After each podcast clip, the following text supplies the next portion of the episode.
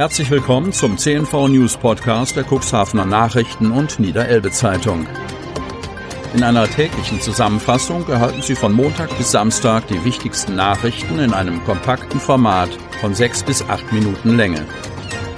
Am Mikrofon Dieter Bügel. Unternehmen haben die Möglichkeit, ihre Produkte oder Dienstleistungen in unserem täglichen News-Podcast per Werbespot bereits ab 349 Euro mit einer Laufzeit von sechs Tagen zu präsentieren. Unsere täglichen Nachrichten zum Hören wurden bereits über 10.000 Mal abonniert, mehr als 56.000 Mal abgerufen und der erfolgreichste News-Podcast wurde rund 600 Mal gehört. Mehr Infos zum Werbespot unter 04721 585 386. Dienstag, 17. August 2021. Inzidenzwert weiterhin im Sinkflug. Kreis Cuxhaven. Die Sieben-Tage-Inzidenz im Landkreis ist über das Wochenende trotz neun Neuinfektionen den sechsten Tag in Folge erneut gesunken. Wie die Kreisverwaltung in ihrem Corona-Lagebericht am Montag bekannt gegeben hat, verteilen sich die Neuinfektionen wie folgt auf die Städte und Gemeinden im Landkreis. Cuxhaven 4, Gemeinde Lockstedt 3, Samtgemeinde Hemmoor 2. Da jedoch elf Personen nicht mehr als akut infiziert gelten, liegt die Sieben-Tage-Inzidenz derzeit bei 11,1. Am Dienstag lag die Inzidenz bei 26,3. Die Impfquote im Kuxland hinkt im Landesvergleich jedoch weiterhin hinterher. Daher bietet der Landkreis am Donnerstag, 19. August und Freitag, 20. August, eine Sonderimpfaktion mit dem Vakzin von Johnson Johnson im Impfzentrum in den Cuxhavener Hapaghallen an.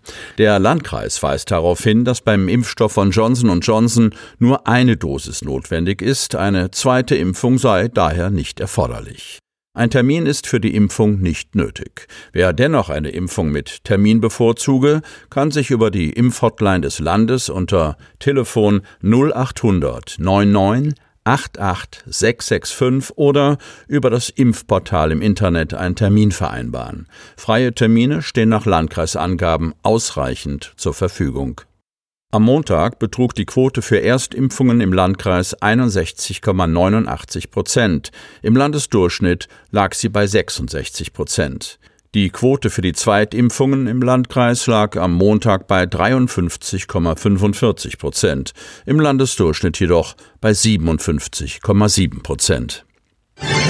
Manfred Junge übernimmt vorläufig Klinik. Kreis Cuxhaven. Der Otterndorfer Manfred Junge wollte eigentlich mit seinem 65. Geburtstag im November in den Ruhestand gehen.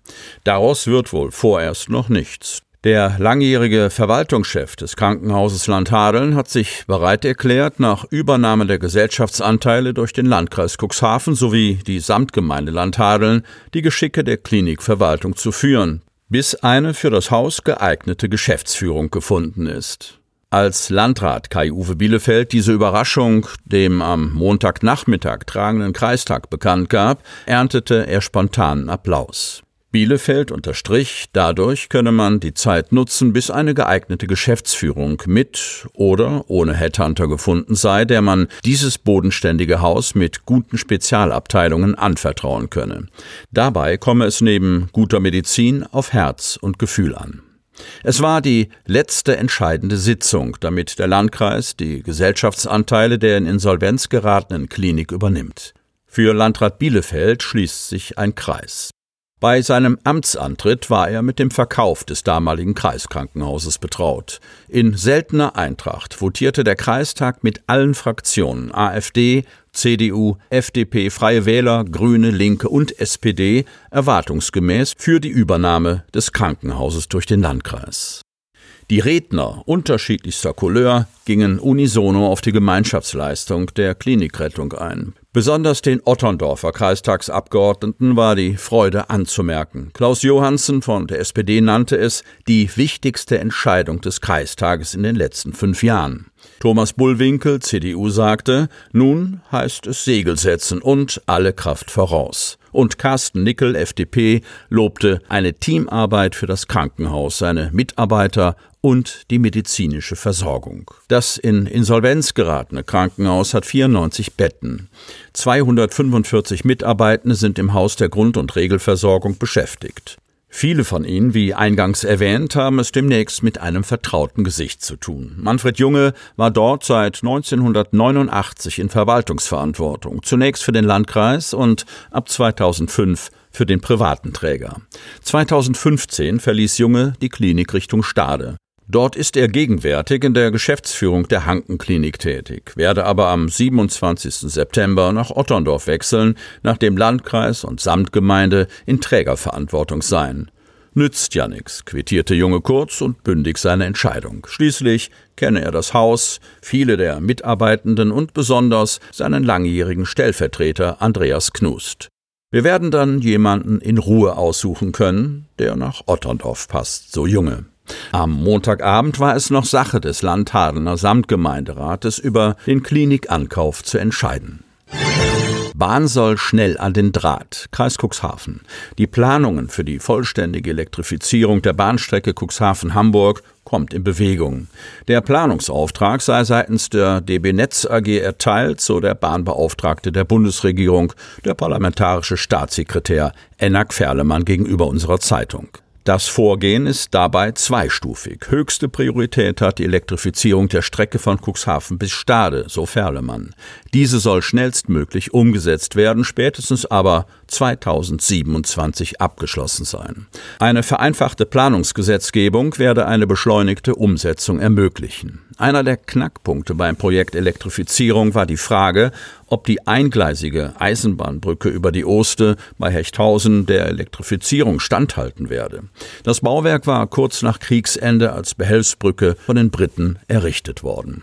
Laut Ferlemann werde das problemlos funktionieren. Die Brücke hält, ist der Cuxhavener Bundestagsabgeordnete unter Berufung auf Experten sicher.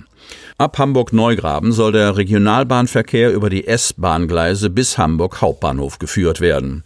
Durch eine Unterführung in Harburg können S-Bahn und Regionalzüge dann künftig in einer Verbindungskurve zum Hauptbahnhof fahren. Das bedeutet eine Auflösung des Engpasses am Unterelbekreuz, eine Entlastung des Güterverkehrs, eine Steigerung der möglichen Kapazitäten sowie eine Beschleunigung des Regionalexpress. Statt auf den überlasteten Fernbahngleisen in den Hamburger Hauptbahnhof zu fahren, erreichen die Züge den Bahnhof künftig über die S-Bahngleise, die noch nicht ausgelastet sind.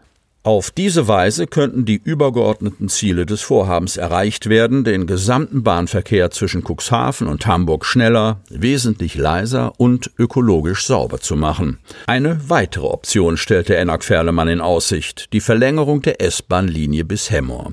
Das sei dank der bevorstehenden Elektrifizierung eine denkbare Perspektive. Sie möchten noch tiefer in die Themen aus Ihrer Region eintauchen? In unserem CNV-Themen-Podcast auf Tauchgang gibt's alle 14 Tage per Interview interessante Personen, emotionale Stories und bemerkenswerte Projekte aus dem Landkreis Cuxhaven direkt auf die Ohren. Damit Sie ab sofort keine Podcast-Folge mehr verpassen, benötigen Sie lediglich einen sogenannten Podcatcher. Auf den meisten Smartphones ist dieser bereits vorhanden. Falls nicht, dann suchen Sie ganz einfach in Ihrem App Store nach einem kostenlosen Podcatcher wie zum Beispiel Spotify, Apple Podcast oder AntennaPod. Selbstverständlich können Sie unsere Podcast-Folgen auch direkt über unsere Website unter cnv-medien.de slash podcast anhören. Sie hörten den Podcast der CNV Medien, Redaktionsleitung Ulrich Rode und Christoph Käfer. Produktion Rocket Audio Production.